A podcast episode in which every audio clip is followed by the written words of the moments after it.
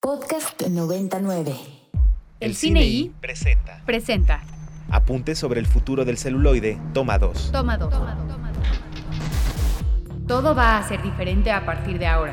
Viene una nueva generación que ve de otra manera el arte del cine. Eso sí, el cine seguirá porque siempre necesitaremos historias. Costa Gabras. 12 con 6 minutos del viernes 23 de junio del 2023 o del día que usted quiera, a la hora que usted quiera, si escucha usted la versión en podcast de este programa. Segunda hora del cine y del día de hoy. Yo sigo siendo el More y continúo compartiendo micrófonos con mi querido Ricardo Marín, ¿Qué tal? ¿Qué tal? Una hora más del cine y Andrés Durán Moreno, lo que queda de su garganta. Ya regresó, está poco a poco volviendo aquí. Ya regresó, dijo el pobre Kilos desde la de me Y. Jime Betancourt en los controles y en los comentarios también. Hola Jime. Hola, aquí seguimos emocionados, una hora más. Una hora más volaron los pases de la Cineteca. Gracias a todos los que nos están escuchando. Gracias a los que nos hicieron la corrección, Rick, de el estreno en Sí. Movie. Estábamos diciendo nosotros erróneamente que se había estrenado la película del maestro Cronenberg cuando la que se estrenó es la original. La original, justamente, que no tiene tanto que ver con la, con la nueva versión que se hizo en 2022. Sí. Eh, tiene más que. Tiene, es- eh, tiene algo que ver, sí tiene como rastros genéticos similares, obviamente, porque pues es David Cronenberg. Pero no Sí. tiene tanto que ver, más bien es otra. Una reflexión como alrededor de la moda y la belleza, desde, desde, otros, desde otras perspectivas, Sí, creo. que es del mismo Cronenberg. Sí, del mismo director. estos que se llama igual, sí, sí, se llama igual. Este, en clase de cine nos han dicho más de una vez, seguramente eh, Jime puede ser que lo haya escuchado en las clases recientes, que los directores hacen siempre la misma película, ¿no? Que algunos autores van haciendo una y otra y otra vez la misma película, le ponen otro nombre, medio la empanizan, eh, disfrazan una historia, ¿no? Pero hacen la misma película. Cronenberg sí se da el lujo de tener dos películas, este, con años de diferencia, de 70 a, a 2022. Bueno, por lo menos también habría que decir que el, que el, que el caballero se esperó 52 años, ¿no? Para hacer una, Para- una, de difer- una de- película diferente, pero que se llamaba igual, ¿no? Y a mí me parece que al final no, no deja de ser interesante. Este, no sé, aquí, ¿al- ¿alguno de ustedes vio la, la reciente? La, mar- la Sí. última, la última sí, Sí. yo la vi, yo sí la vi. ¿Y También, te gustó? sí, mucho. ¿Sí, Andrés? No, yo sí les quedo mal, yo no la he visto. No, está primera bien, está bien. Espérate a que se mejore tu garganta para verla. Voy a estar Este, gritando, tú- ¿no? Sí, sí la vi, a mí me encantó, fue mi película favorita. La, la puse como la número uno de, Sí, sí. de las de acá. Algunos este, este, FIFAs del cine la pusimos en primer lugar en la lista del, del año pasado. Por eso quedó en Consama, en, en ese top 9 que, que tanto nos entusiasma y que tanto nos, nos, nos gusta. Eh, los Arieles, los Arieles, los Arieles. Primero, no habíamos comentado que No. durante el Festival de Cine de Guadalajara, en la inauguración, que yo tuve el placer de estar en ella, eh, aparecieron juntos, algo que hacía mucho tiempo que no sucedía, por una serie de disputas que existían. La Secretaría de Cultura del Estado y el rector de la Universidad de Guadalajara, junto con Estelariza, la, la directora del festival. Y en la propia inauguración dijeron, vienen anuncios importantes. Hacia el final del festival supimos que después de la crisis de apoyo y de eh, todos los problemas que ha habido alrededor de eh, conseguir financiamiento para que tengan lugar los premios de la Academia Mexicana de Cine. No sé si se acuerdan, platicamos aquí primero, por ejemplo, que no se sabía si se podía lanzar la convocatoria o no de los premios porque no había dinero. Se lanzó la convocatoria. Bueno, finalmente en el Festival de Cine de Guadalajara se hizo el anuncio con todo y el eh, gobernador del estado Enrique Alfaro Enrique presente. Alfaro presente que los Arieles se mudaban al menos para la edición de este año al Teatro de Gollado a la capital eh, jalisciense. sí. Así es. Entonces, eh, los Arieles van a ser allá, era la primera noticia, y ya tenemos la lista de los nominados, Rick. Esa es la segunda noticia. Ya hay nominados. Solo eh, más rápido, y no quiero tal vez sonar como desentonar un poco, pero este. am, hago eco un poco al, a lo que dijo Cassandra Casasola, eh, directora de A través de Tola, que estuvo en Ficunam justamente hace poquito, que sobre, sobre esta cuestión de que se lleven los Arieles allá a Guadalajara, que dice, ah, leo textualmente su tweet, dice, "Descentrali- descentralizar el cine no es irse al estado donde su gobierno de más dinero, de más dinero para lavar su imagen a través del cine, eso es apropiarse del discurso cuando por más de 60 años eso no estuvo en su agenda. La banda que sí ha trabajado por años para lograr... de- de- de perdón. Eso es apropiarse del discurso cuando por más de 60 años eso no estuvo en su agenda. De la banda que sí ha trabajado por años para lograr des- descentralización. Creo que es alguien que sabe mucho de lo que habla cuando se trata de descentralización. Cassandra Casasola es una realizadora de Oaxaca, justamente que, ha, que, se ha, que se ha levantado a partir del cine comunitario, ¿no? Entonces Sí. yo deja- deja- me gustaría como dejar esa reflexión alrededor No, me, de los me- carriles. me parece muy interesante y me parece muy pertinente y habría que entender una vez más que estamos hablando de algo que se mueve dentro de un contexto, Sí. ¿no? Y de una serie de pugnas, de algo que Jime hizo un reportaje con este entrevistas que hemos hecho entre todos y un trabajo en equipo que se ha hecho también desde culturales y la chamba de Caterina Sicardo, este de, de mucha gente, ¿no? Este, que, que hemos ido siguiendo el tema y que no es algo tan simple como agarrar y decir, ah, nos llevamos los Arieles, ¿no? Y los hacemos en Guadalajara y entonces está resuelto el problema del cine mexicano. Eh, no sé. ¿Hace tres años Dis- hubiera pasado sí, esto? Exactamente, ¿Quién dista sabe? mucho que esté resuelto el problema del cine mexicano. Claro. Y el discurso, por ejemplo, de la inauguración del Festival de Cine de Guadalajara fue, Jalisco es el estado que hace más por el Consama audiovisual en nuestro país y por esta industria. Lo mismo acababa de decir Claudia Sheinbaum un mes antes eh, cuando presentó los resultados de la Comisión de Filmaciones de la Ciudad de México. ¿Me explicó? Yo creo que esto va más allá de los discursos, como bien eh, eh, comentas, Rick, y creo que tienen mucho que decir muchos actores, ¿no? Tienen mucho que decir muchas y muchos de los que hacen el cine y están trabajando por la descentralización. del Así cine. es, estoy Entonces, de acuerdo. Pero este, habiendo dicho eso, justamente, Sí. las nominaciones eh, dan mucho de qué hablar. Creo que a más de uno le dio un gusto enorme ver que en las nominaciones de mejor director se encuentran cuatro directoras versus un vato. Sí, a ver, Entonces, a ver, ahora ojalá que la academia acabe dándole el premio a una directora, ¿no, Jimeo? ¿Cómo Ojalá. Sí, o sea, porque está Alejandro González Iñárritu por Bardo. Está Natalia Beristain por Ruido, está Michelle Garza Cervera por Huesera, Alejandra Márquez Abela por El Norte sobre el Vacío y Lucía Puenzo por La Caída. Entonces son cuatro mujeres versus Alejandro González Iñárritu, que es el nombre de una gran comedia romántica, ahora que lo pienso. Este, pero Cuatro sí. mujeres versus Alejandro González Iñárritu. Iñárritu. A ver, yo, yo para que pegara mejor Cuatro el título, Alejandro. le quitaría al Alejandro González Iñárritu. O sea, Cuatro mujeres contra Alejandro, Iñárritu. contra Alejandro. No, versus Iñárritu. No, o sea, En fin. las cuatro contra Iñárritu. Una cosa así. no va a estar difícil. No, no, por Sí. supuesto No que no, estar- por supuesto que no, no, no, para nada. Estaría- estaría demasiado este, eh, Demasiado surreal. Guarden este comentario. Pero bueno, en pero este bueno. programa. No para hacer como comentarios justo de estas de películas de sexos en guerra, estilo, No, las, no. las- estilo las de Catherine Hepburn No, con Spencer no. Tracy, ¿no? No, este- Pero, pero no, pero creo que, ah, como decía, a más de uno le dio mucho gusto esto. A más de uno, creo yo, le, le pareció una, una buena como razón de comentario, A mí, creo yo. a mí me parece destacable y me parece muy bien ver que Huesera tiene 17 nominaciones, que El Norte sobre el Vacío tiene 16 y que son las dos películas más nominadas de este año. Así es. Este, me parece que son dos propuestas muy interesantes, ¿no? Y me parece que es como una,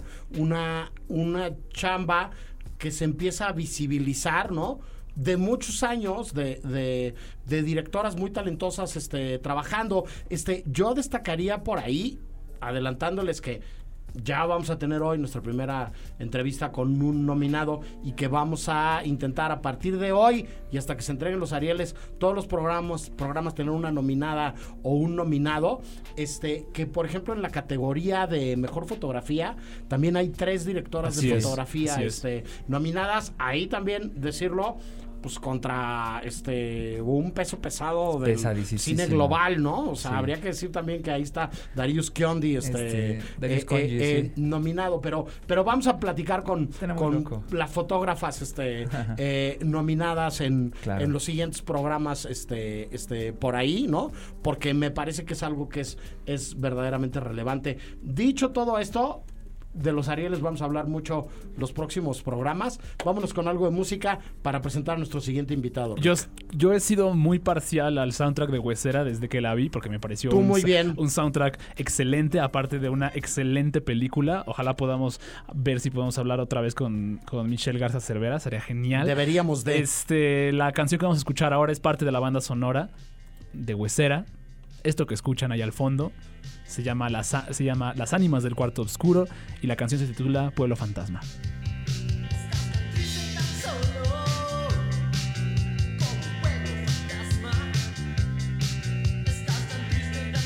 ¿Qué escuchamos, Rick? Escuchamos a las ánimas del cuarto oscuro, la canción se llama Pueblo Fantasma. Saludos a Miriam Canales, que está escuchando el programa y dice que no manchen que sale esta canción. Según yo sí sale esta canción.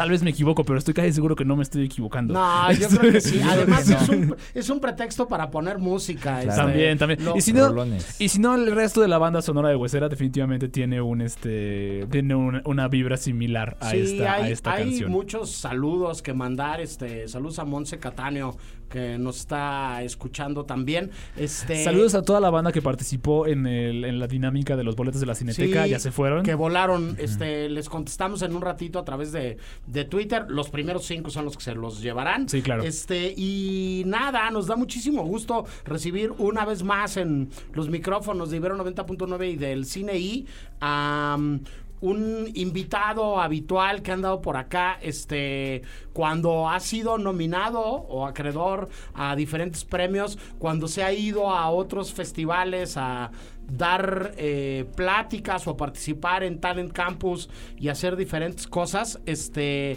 eh, pero sobre todo cuando ha sido generoso de platicar con nosotros de cine y de música, que es su mero mole, Tomás Barreiro, eh, compositor, músico, ejecutante y muchas cosas más. ¿Cómo estás, Tomás? servidor y amigo. Eso. Exacto, Bien, exacto, bien. exacto. Gracias por invitarme, me encanta siempre platicar con ustedes y un abrazote a Monse Cataño. Eso, este, Tomás, este, te invitamos para inaugurar contigo nuestras entrevistas de los nominados a los Arieles de este año, ¿no? Este, tú estás ahí colaborando en una de nuestras películas favoritas de eh, esta entrega del 2023, que es El Norte sobre el Vacío, ¿no? Eh, eres el compositor de la banda sonora, eres, eres un, socio y un cómplice habitual de Ale Márquez Abella, ¿no? Este, pero antes de hablar de eso, me gustaría que nos platicaras tantito de dónde estás. Este, Tomás nos hace el favor de platicar con desde Nueva York. Porque ayer estrenó, eh, colaborando con la gran Alondra de la Parra, el ballet de Como Agua para Chocolate, Tomás. ¿Es correcto lo que estoy diciendo? Es correcto, es, es este, una locura. Sí, estamos en Nueva York, fue ayer el estreno en el Met Opera House. La gente loca, les, les encantó el, el trabajo. Pues sí, Alondra y Christopher Wildon son muy amigos de hace tiempo. Y pues a Chris le gustó mucho la, la película cuando la vio y se le ocurrió pues tratar de contar la historia en ballet. Y pues se armó una coreografía, la partitura es espectacular del compositor inglés Joby Talbot. Y bueno, a Londra la, la contrataron también para hacer un, un digamos, Mexican Proved, eh, tratar de darle una mexicanidad este, correcta, ¿no? A la, al, al texto de Laura Esquivel y pues yo le ayudé a, justo en esto, fui un asesor de guitarra, me hice muy cuate de Joby Talbot y pues me invitó a tocarla y aquí andamos en el Met muy felices. Ole, entonces ayer la guitarra la tocaste tú. Sí, señor, sí, señor. No, qué maravilla. Este, de- decir que, que yo conozco a Tomás, además de gracias a muchos eh, amigos mutuos, ¿no? Porque él estuvo dando clases un, un rato por acá en, en, en la Ibero y porque además hicieron unas cosas desde, desde la sala de mezcla de acá súper interesantes, Tomás, ¿no? Como, como grabar la banda sonora, este, eh, no me hagas caso, no sé si era una película de Alex Lozano, ¿no? Del Patas, este, con una orquesta Correcto, de una sinfónica en Macedonia, algo así estaban haciendo a distancia, ¿no, Tomás? correcto, correcto. Eh, es una orquesta que, con la que yo trabajo mucho y pues se nos ocurrió que si la hacíamos en la, en la sala de la Ibero, ahí con el querido Kiyoshi, que pues la tiene muy al centavo la salita, pues eh, trabajamos con los estudiantes para que escucharan la sesión de grabación y pues estuvo bien padre, o sea, fue una bonita, una bonita experiencia que además eh, Alejandro el Patas Lozano es exibero, entonces eh, todo, todo cuadró. Yo, yo lo avergüenzo cada que puedo diciendo que fui su profe, este, eh, y trabajamos juntos, este, hizo algunos proyectos con nosotros en, en Los Olvidados, siendo él muy, muy, muy joven, y luego como prácticamente todas mis alumnas y mis alumnos, me rebasó por la derecha, lo cual me da muchísimo orgullo y anda ahora rompiéndola allá afuera. Tomás, eh, el norte bajo el vacío, sobre el vacío, perdón, el, el norte sobre el vacío, ¿cómo, ¿cómo se le entra a un proyecto nuevo de alguien como Ale Marx Abella, tan distinto a, a Niñas Bien? Bueno, Ale es, es, una maravilla trabajar con ella porque um, da mucho espacio, da mucho espacio a los creativos, confía mucho en los creativos y esto es oxígeno puro para nosotros, o sea, no pone un temp track, no pone referencias, no anda neceando con que se parezca a John Williams, todo lo contrario.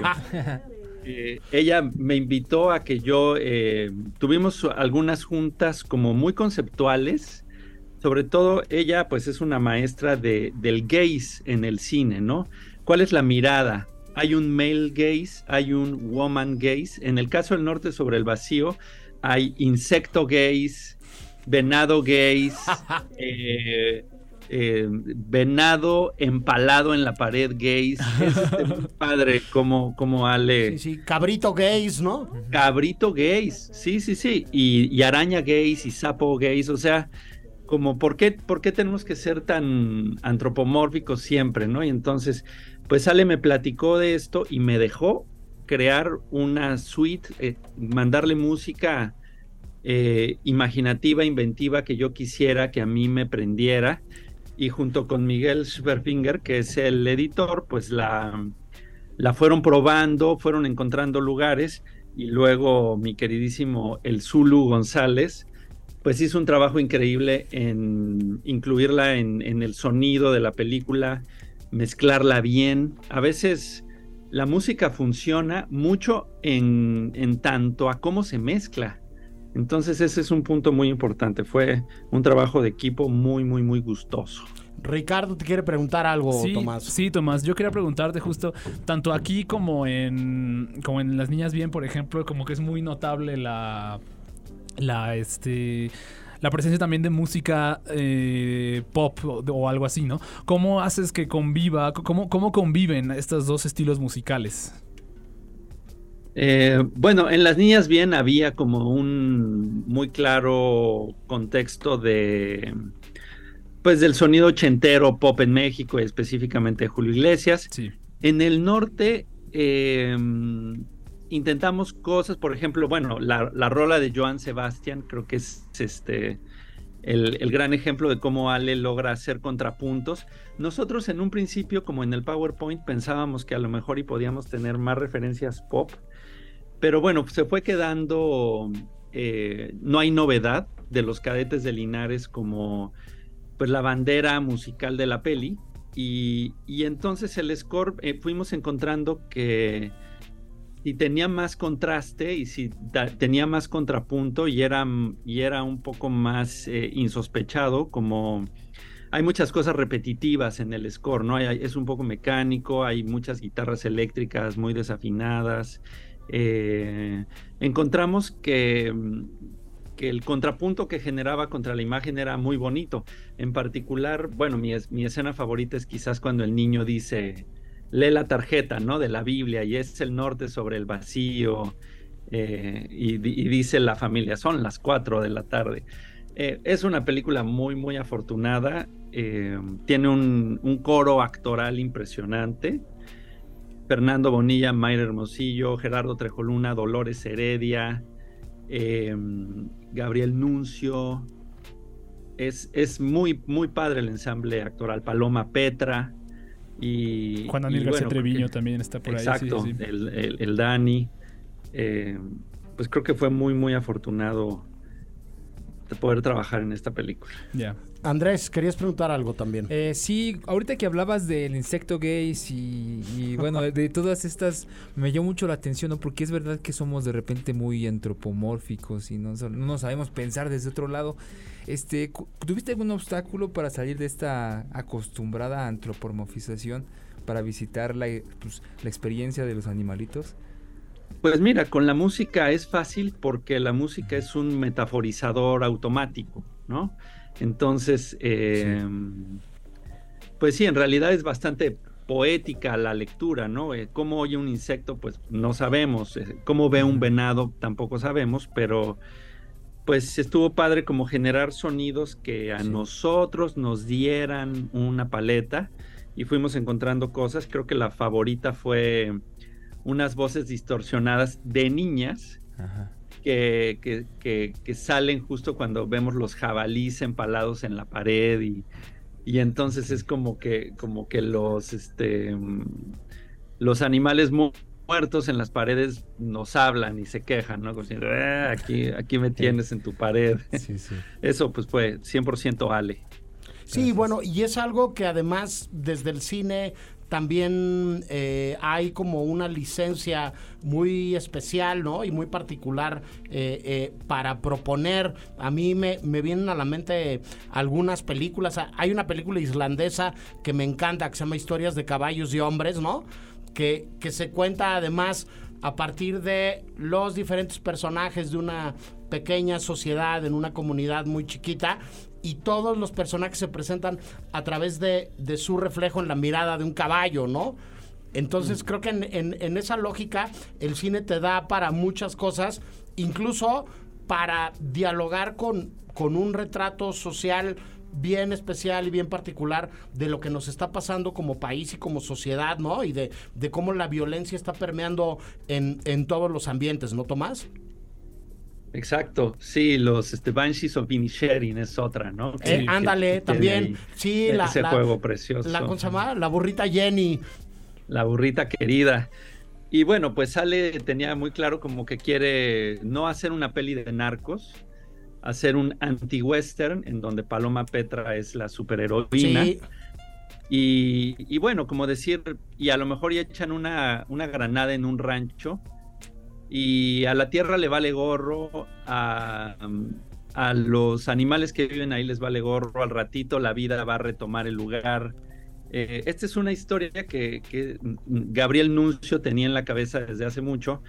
Eh, es una historia muy famosa en Monterrey, como de eh, luchó por su rancho y la gente la agarra como de banderita, pero es muy padre como Ale dice, todo es relativo, no se claven en, en defendió su rancho, clavémonos en, pues sí, cómo, cómo, nos, cómo se ven las, las ridiculeces de nuestra sociedad desde distintos puntos de vista. Sí, cómo se pueden leer las masculinidades tóxicas en, en nuestros días, ¿no? Este, cómo esto también puede tener eh, una visión o se puede revisar desde un desde una óptica o desde un cariz eh, eh, de, de crítica y de análisis. Tomás, un millón de gracias por platicar con nosotros como siempre. Este, a ver si volvemos a hablar ahora que te ganes el Ariel, ¿no? Este, eh, que ya andes de regreso por acá o que encontremos cualquier otro pretexto. Siempre, siempre es un gusto encontrar un pretexto para platicar contigo de cine y de, y de música. Mucho éxito. Pues los que anden en Nueva York, este, pues no se pierdan lo que está Imperdible. haciendo Tomás con Alondra de la Parra y con esta bola de visionarios que, que vieron en Cómo va para chocolate un ballet. Me parece, a mí eso me parece encantador. Me parece una locura cómo el cine se desdobla en, en muchas otras cosas. Este, un abrazo muy fuerte para allá y que sigan los éxitos, Tomás. Mil, mil gracias, More. Gracias a nuestro público por escuchar. Gracias, Ricardo. Gracias, Andrés.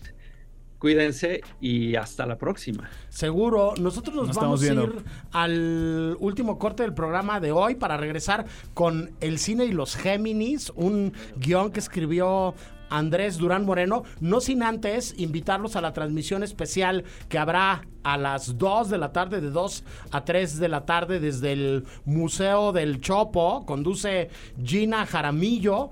Eh, Insurrectas, Laboratoria de Acción Narrativa, una actividad en conjunto entre el Instituto de Liderazgo Simón de Beauvoir y el Museo del Chopo, una serie de obras para reivindicar los derechos de las disidencias sexuales desde una perspectiva crítica y feminista. Hoy a las 2 de la tarde en esta frecuencia de Ibero 90.9, este Caterina Sicardo Reyes estará por allá, este y conducirá Gina Jaramillo, no se lo pierdan. Nosotros vamos al último corte y regresamos con el cine y los Géminis. ¿Ustedes de qué signo son y qué cineastas conocen que hayan eh, nacido bajo los gemelos?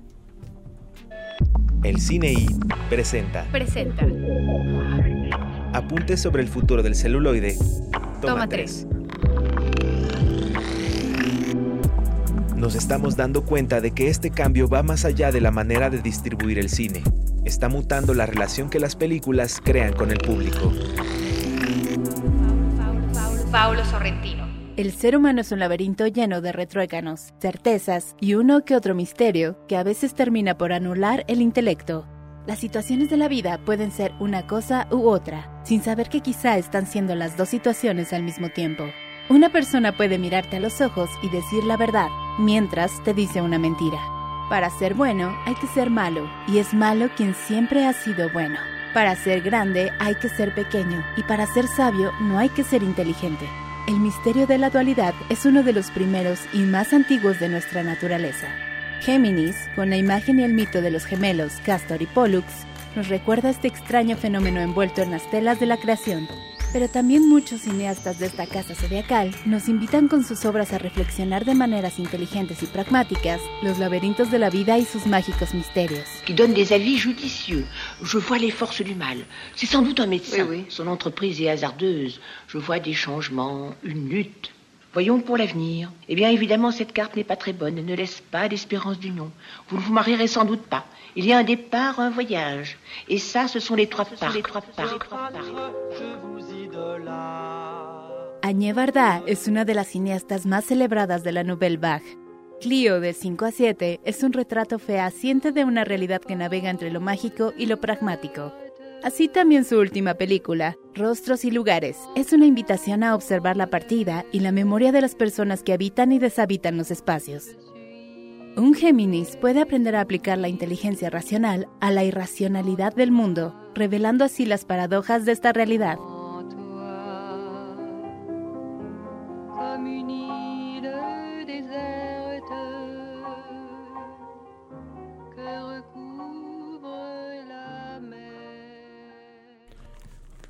Hola de nuevo, esto es el cine y los Géminis. Yo soy el More y soy Aries. Esto ya es un poco tarde porque estamos en cáncer. Sí, justo acaba de ya, ya es temporada Cáncer de el día de ayer. Pero O sea, se acaba de terminar Géminis. Se ¿no? acaba de terminar. Géminis. Y aprovecho para felicitar a todos los que en este mes cumplieron. Muchas felicidades a O van a cumplir. Esas voces son de. Ricardo Marín, de Andrés Durán Moreno. También está Jime Betancourt. Sí, yo soy Acuario. Tú eres Acuario.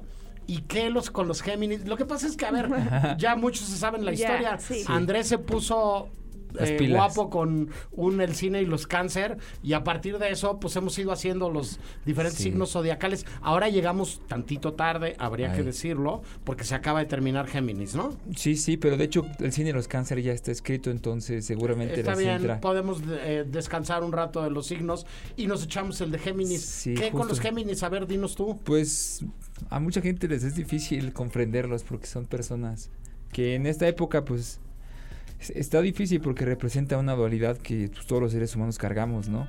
Eh, creo que en la en la cápsula lo dejé bastante pues bien dicho, igual y si no y si no peco de, de ególatra. Cuando pues a veces uno como ser humano puede decir mentiras mientras dice la verdad o, o es o es este muy bueno que perdón o para ser bueno de repente hace uno cosas malas o siempre siendo bueno uno termina siendo malo y la verdad es que la vida está llena de un montón de paradojas que que, que si uno se va por la tangente, pero no por la tangente, como por, por el caminito trazado, pues termina por perderse, ¿no?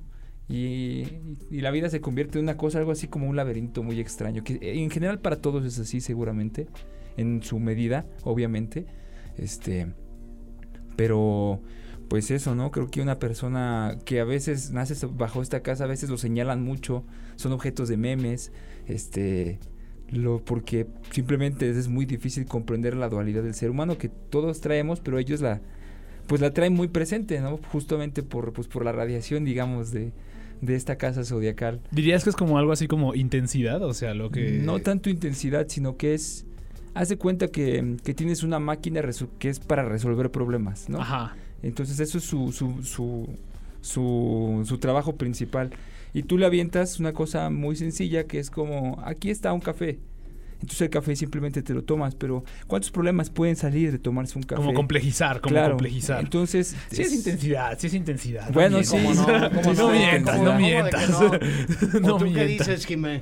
No sé, yo no diría que son, o sea, claro que es la dualidad, pero yo los veo más como un espejo. Yo creo que los Géminis más bien como que espejean a las personas con las que están y por eso no los entiendes del todo y la gente los critica mucho, pero pero Sí. Pues no sé.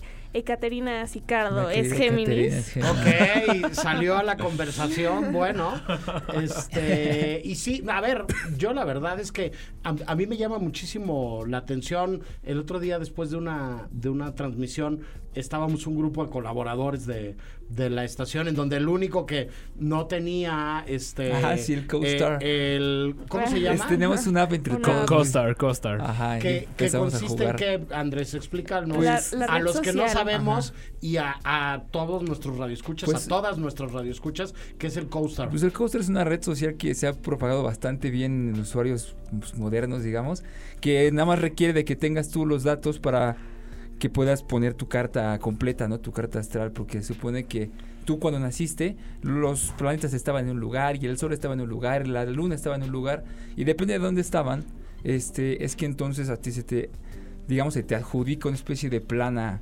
eh, característica, ¿no? o no de seguir, sino las cosas que pueden emanar de ti si andas ahí dormido o haciendo de las tuyas sin saber, sin un- andar sin conciencia. a un neófito como yo, este, eh, que te va a hacer preguntas, de ahí salen también los ascendentes y estas cosas. Ahí salen todas esas cosas, el ascendente, el descendente y La luna. el, ajá, perdón, Sí, ¿no? el ascendente, la luna y el, y el solar son como los principales y aquí comparto de nuevo esta bella metáfora que me compartió Julio Durán, aquí mando un fuerte abrazo, que decía que estos tres son como un aguacate, decía que la cáscara es como el ascendente y es verdad porque es lo primero que ven de ti. ¡Qué buena Sí, analogía! es una gran analogía. Entonces piénselo como un aguacate. La cáscara es el ascendente.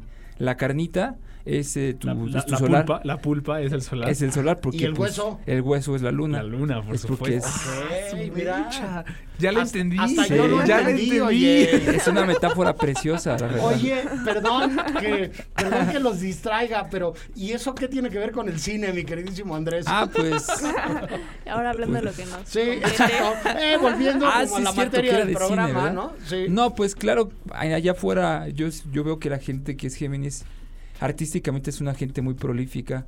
Al querido Esteban Catalán, que pues es de ese signo y que de hecho Saludos, Esteban. No sé si todavía esté, pero aquí en las afueras de este edificio había una pancarta gigante que se extendía por tres pisos, que eran puros diseños de, de Todavía Esteban. está, todavía está. Todavía está ahí. Entonces, pues es prueba irrefutable, ¿no? De cuando una persona bajo esta casa está, pues, digamos, balanceada, trabaja para su construcción y su desarrollo, y no todo lo contrario, ¿no? Que es el autosabotaje o, o ponerse, hacerse preguntas o sobre razonar muchas cosas, que luego invierte mucha energía.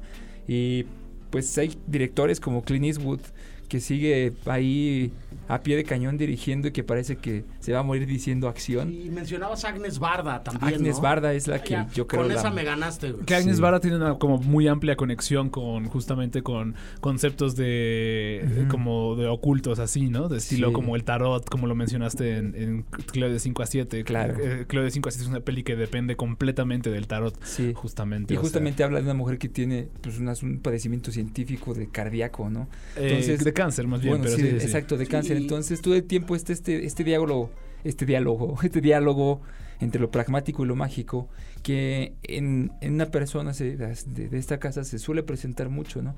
A veces son muy No, yo no creo en eso, pero te apuesto que en el fondo sí, Y justo sí le rascan. lo estás diciendo así y yo veo quiénes, qué directores son como Géminis. Estoy buscándolo, eh, lo estuve buscando ahorita. Y veo que Darren Aronofsky, justamente de quien hablábamos hace poquito, él es, Gem- Ouch. él es Géminis, justamente. Sí. Y tiene que ver con todo esto, ¿no? Tiene que ver con este diálogo, como mencionabas, que hay entre que esta, esta parte dual, ¿no? Que puede ser tan repulsiva, pero al mismo tiempo es muy lógica y es muy cerebral y es como completamente eh, como basada en la realidad, pero también es como muy emotiva y es visceral, justamente, Sí. ¿no? Como estos dos, son como estos dos polos opuestos, creo yo, ¿no? Sí, sí, entrando en esto, ¿no? Cuando se comprenden bien, o sea, se autoconstruyen y hacen unas obras muy completas. Ajá, claro. Ahí, ahí está Requiem, que a todos nos, nos traumó muchísimo.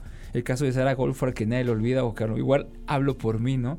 Este, perdón, pero aquí ya, ya me di cuenta que, pero bueno, eso, estos personajes eh, son, nos invitan a observar más que nada su obra, a, a, a, pues ahora que saben de esto, digamos que ya la metáfora del, del aguacate les sirvió a muchos allá afuera. Este, siéntense a ver eso, ¿no? O sea, la verdad es que yo cuando empecé a hacer estos rollos iba en la secundaria y me divertía mucho pues platicando con gente y de repente, pues sí era muy intrusivo la secundaria. Oye, ¿qué signo eres? Oye, ¿qué signo eres? Ya con Ay. el tiempo simplemente espero a que alguien por ahí saque, Saca la conversación. saque la conversación. Va a salir, va a salir. O saque su, su fecha Yo- de cumpleaños o algo muy Jimé, característico de él. Hoy es mucho más común, ¿no? Hoy, a ver, Sí, es muy regreso a común. este ejemplo. Sí. El, el grupo, en el grupo de personas que estábamos eh, eh, conversando, eh, insisto, todas, todos colaboradores de Ibero 90.9, eh, todas, todos considerablemente más jóvenes que yo, ¿no? Eh, habría que decirlo. La, la verdad es que para nadie es como intrusivo y no, no resulta como, como fuera de lo normal ni, ni, ni incómodo de ningún tipo llegar y decir qué, qué signo eres. Es más, incluso me atrevo que hay quien llega y dice, eres... eh, Tú eres cáncer, Piscis, tú eres Aries, Piscis". eres, ¿no? Sí, pero creo que también da... O sea, las personas que lo preguntan dicen mucho de quiénes son. Sí, y también. también... Por supuesto, por Por supuesto. eso yo no pregunto. yo nomás escucho. y, y No. también, y también, ¿qué más ibas a decir? Que, pues sí, o sea, hay gente que realmente está en contra de la gente que le gusta la astrología. Entonces, como que te cancelan solo por preguntar. Sí, sí, a veces a uno lo tiran de loco, pero pues yo no sé. Es parte, es, es el oficio, ¿no? Es parte de lo, digamos. No solo digo es por oficio. eso, ¿eh, Andrés? No solo sí, yo es por sé eso. que sí tengo. Más No, allá de- dice- yo sí creo, yo sí creo también que, que lo que estás comentando, Jiménez, es muy cierto. Eh, prácticamente todo lo que decimos habla mucho de nosotros mismos, ¿no? Eh, en la lógica, y me, me regreso a lo que decía hace un momento al principio del programa con relación a la nueva película de Wes Anderson o con relación a los prejuicios que puede haber sobre ver o no ver cine mexicano, con relación a, a algunas aseveraciones de, ah, no, yo no veo cine mexicano porque todo el cine mexicano que hay es el cine de Omar Chaparro y el cine de, Sí, no. de Marta y Gareda, no sé qué. Uno, Omar Chaparro y Marta Gareda tienen todo el derecho del mundo a hacer todas las películas que decidan hacer. Y dos, si tú consideras que de 252 películas, todas las películas son iguales, pues eso también habla más de ti y esa aseveración habla más de ti y de tu desconocimiento que de lo que es en realidad el cine mexicano. Jimmy. O al contrario, la gente solo ve las películas Es- de Marta y exactamente. Gareda y Omar Chaparro. O son las que les llegan porque son ¿cómo las se que llama? entran en Te cine. estás, este, estás queriendo señalar a alguien o estás queriendo criticar a alguien y lo único que estás haciendo es viéndote en el espejo. ¿no? Claro. Entonces, Bien, bueno. Hay un dicho muy bonito que dice, cuando estás señalando a alguien, hay tres dedos que señalan hacia ti. Entonces, Exactamente. está ahí, No, este, bueno, eh, tenemos una cápsula más. Yo les propongo que vayamos a escucharla y seguimos platicando el cine y los Géminis. ¿De qué signo zodiacal son ustedes? Díganos en arroba el cine I909. Ya hicimos su programa. ¿Quieren que hagamos el programa sobre su signo? Este, ¿Admiran a alguna actriz, directora, productora, actor, fotógrafo, eh, em, director de arte Géminis? Eh, aquí los leemos mientras ustedes nos escuchan. El cine y los Géminis. Toma 2. La dualidad de Géminis es un misterio autoentramado y resuelto en una doble lemniscata. Comprender la dualidad del ser humano es un reto en extremo difícil. Por tal motivo, a veces la gente nativa de Géminis es objeto de señalamientos y objeciones. Ser una cosa que es dos y comportarse como una es un reto incluso para ellos. Pero hay quienes saben manejarlo muy bien y lejos de autosabotearse, se autoconstruyen, se vuelven seres muy prolíficos. Clint Eastwood es un gran ejemplo, quien superando los 90 años sigue a pie de cañón en el set de filmación. Ha dirigido más de 40 largometrajes y participado más de 70 como actor. Otro gran personaje del cine es uno que pareciera no estar actuando. Siempre que salen sus películas, todos sus personajes son fracciones de él. Well, like you're the best character actor in the world. Well, you are. You Good Lord, man. Well, because most character actors, most character actors, most character actors are kind of also appearing. You've turned being a character actor into a, a global superstar. No, I think it's more like a, uh, some some form of schizophrenia that has just worked for me. Otra de las virtudes más grandes de un Géminis es su altísima capacidad de razonamiento. Hay quienes llegan a develar los misterios más profundos con la excelente manufactura de sus obras. Evangelion es una obra rechazada y señalada de numerosas formas, pero por alguna razón no ha dejado de conquistar el imaginario de las nuevas generaciones, llevando la técnica de la animación a niveles nuevos y causando confusión de muchos y admiración de otros tantos. Hideaki Anno es probablemente el más Géminis de toda esta lista. Neo Genesis Evangelion es prueba de esto. Las personas con la radiación de Géminis tienen muchos retos por enfrentar. El autosabotaje y la crítica desenfrenada son algunos de ellos. Así también, muchos de ellos gozan de gran soltura para relacionarse con el mundo, desde su claridad mental y amor incondicional, recordando el mito de nobleza y sacrificio que enseñan Castor y Pollux.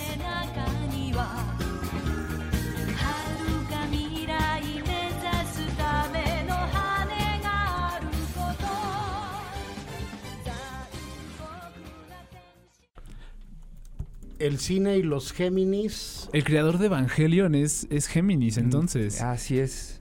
¿Eso cómo se explica? O sea, ¿cómo...? Ve el anime y ahí está bien Yo claro. lo vi, yo lo vi, Sí. pero yo no sé de, yo no sé de tantas cosas. O sea, lo he visto como 20 veces, pero yo no, yo no, no sé de qué se tratan tanto los Géminis, justamente. Platícame, Pues, platícame eso. Mira, creo que una cosa que se mueve mucho en Evangelion es un es un uso de la técnica narrativa a niveles que yo no he visto en películas, por ejemplo, obviamente Ajá. no, pero ni siquiera en animes. O sea, hay un, hay varias ocasiones en las que Hideki Anno decide dejar la toma como correr 20 segundos, 30, así. Sí, sí, sí.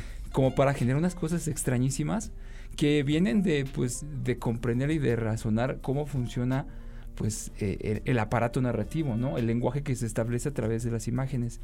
Entonces, pues son personas que sí les gira el coco muy bien cuando, cuando, lo, cuando lo, lo- lo balancean bonito, ¿no? Porque salen, llegan a, llegan a tocar cosas que son bien difíciles de comprender. Creo que Evangelion, pues tú lo has visto, los que lo han visto, tiene un montón de, de símbolos que tienen que ver con la mística, este, pues sí, pues con la mística judio-cristiana. Sí, así es. Tiene un montón de... Que, que una persona que sea de Oriente y que tenga esta filosofía como de nacimiento aborde hacia este otro lado que es completamente lo que no es, solamente lo podría hacer alguien que, que puede desdoblarse en algo que pues no es él también, ¿no? Entonces Que esta- tiene este otro lado, tiene- justamente, por ajá, supuesto. claro. Y si tú ves Evangelion, sí, sí hay una comunión muy bonita entre pues lo, lo, lo occidental y lo oriental. Sí, Porque, y, y pues, es- Evangelion es una serie, creo, sobre, sobre dualidades y sobre, ¿cómo se llama? Sobre como complementarios, sobre Claro. complementarios, justamente ahora que lo pienso. Sí, es cierto, Sí. es completamente sobre eso. y sobre Evangelion. conocerse a uno mismo. Ajá, así Eh, es. Y para conocerse uno mismo uno tiene que salir de sí. Entonces, porque pues desde ti, na, estás en el laberinto, mi chavo. O sea, tienes que verlo desde arriba para ver de qué se trata. Excelente, excelente. Gran interpretación, gran Sí. interpretación geminiana, geminiana de, de Evangelion. Y solo como, como dato último, quien haya visto la última película de Hayao Miyazaki, no la que viene, este... La de Se levanta el de viento. Se levanta Se levanta. El protagonista de la película es la voz de Hideki Anno. Mira nomás. Entonces, es- esa voz de él también es muy característica, muy linda, muy suave.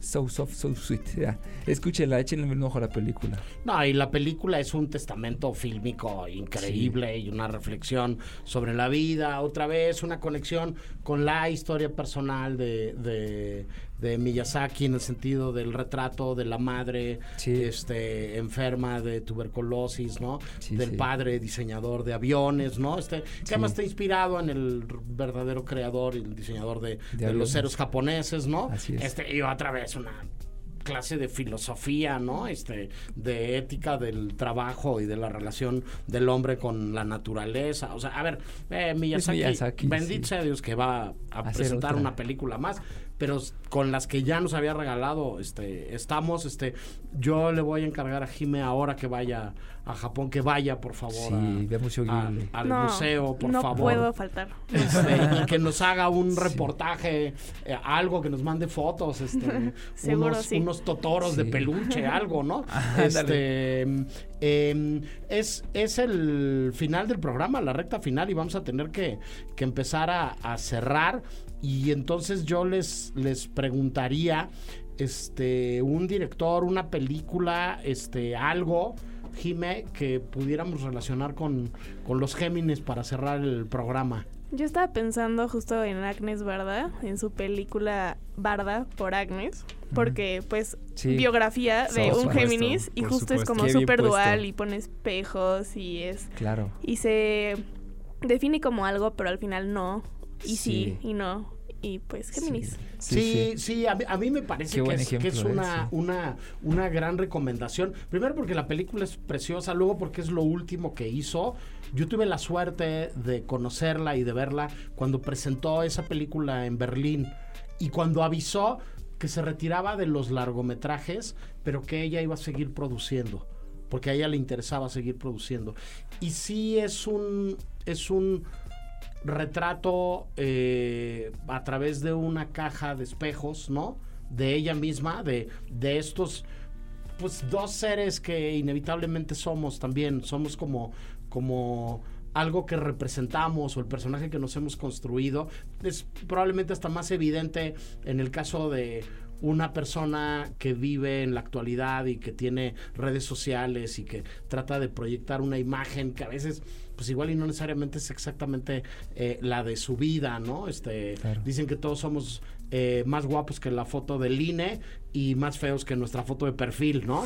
Este, y que ahí hay como, como un espejo, pero me parece que, que en ese caso en concreto, eh, la figura de Agnes Barda es así como, primero, una gran este eh, matrona de el mundo del cine, ¿no? Y una gran patrona, una santa patrona de los cineastas, pero además también como pues una célebre Géminis Rick, ¿tú qué dirías? Yo, yo también, yo hago eco a lo que dijo Jimena, porque a mí Áñez Barda me parece una de las grandes directoras que nos ha dado este, este arte, Ah, especialmente con Cleo de 5 a 7, justo que Cleo de 5 a 7 tiene una dualidad muy interesante. Eh, por, en cómo está estructurada, en una cuestión de estructura tiene dos partes Cleo, ¿no? Cleo de 5 a 7, ¿no? Antes, antes de que interprete ella la canción y después de que ella interpreta la canción. Se desdobla, Y ¿no? ahí se ves, ves las dos personalidades diferentes de Cleo, justamente, ¿no? Antes es una persona que vive por su imagen y después se vuelve una persona que más bien la atormenta su imagen. Entonces como que de, de- de un lado es muy insular y del otro justo resulta ser una persona mucho más empática, ¿no? Una película maravillosa y que, que se conecta justo musicalmente con eso, ¿no? Con, le- con esta música que, que compuso Michel Legrand. Este, entonces creo que esa es una de las grandes películas sobre dualidad. Cleo de Sí, 5 a Legrand, 7. uno de los grandes de la chanson Francés. francesa, ¿no? Sí, sí. Andrés, gracias por el guion y por No, ustedes. el pretexto para platicar. ¿Tú qué dices? A ti, Bore, por la apertura al tema, porque pues sí, es, siempre que te contaba el tema era así como, neta, te late, pero pues sí, ya sé, ya sé que sí le late. Ya llevamos varios, gente. ya llevamos varios. Este, pues nada, Hideki Anno, con lo que cierro la última cápsula, se me hace un hombre pues, así genial y alguien que representa muy bien pues la casa, ¿no? Cuando pues, la balanceas y la trabajas, porque todos tenemos grandes virtudes. El chiste nada más es pues trabajarle. Muy bien, pues muchas gracias. Yo voy a decir una más de Agnes Barda, que es Rostros y Lugares, que me parece también deliciosa, una relación de una artista consagrada y madura con un fotógrafo jovenazo lleno de vitalidad y este y con un empuje fantástico que es este famosísimo JR y hablaría de la personalidad y de la imagen y de la obra de Clint Eastwood, ¿no? Que me parece alguien que salió de él mismo muchas veces en sus películas, pero que tenía otras personalidades, que tenía la extraordinaria sensibilidad para construir un estudio de personaje como Bird, ¿no? Esta, esta historia de un yacero De clásico y, Sí. y con- eh, eh, inigualable como Charlie Parker, ¿no?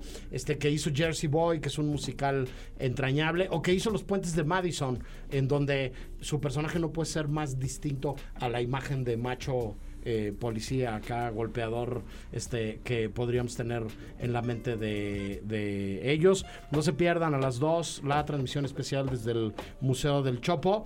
Este, gracias por hacer posibles las mejores dos horas de nuestro mejor día laborable de la semana. Se quedan con Rox porque ella tiene otros datos. Yo soy el Mori nos podemos ver en muchos lados, pero seguro, seguro nos vemos muy pronto en el cine. Adiós. Grabando. El cine y. Toma 2. Berlín, Morelia, Tesalónica, Toronto, Guadalajara, Jerusalén, San Cristóbal de las Casas, Locarno, Guanajuato, San Sebastián, Puerto Escondido, Portland, Querétaro, Annecy. En 17 años caben muchos viajes, cientos de transmisiones y muchas entregas de premios. El cine I o un buen pretexto para hablar en la radio de lo que más nos gusta. El cine y. El cine I. Por Ibero 90.9. Para más contenidos como este, descarga nuestra aplicación disponible para Android y iOS o visita Ibero909.fm.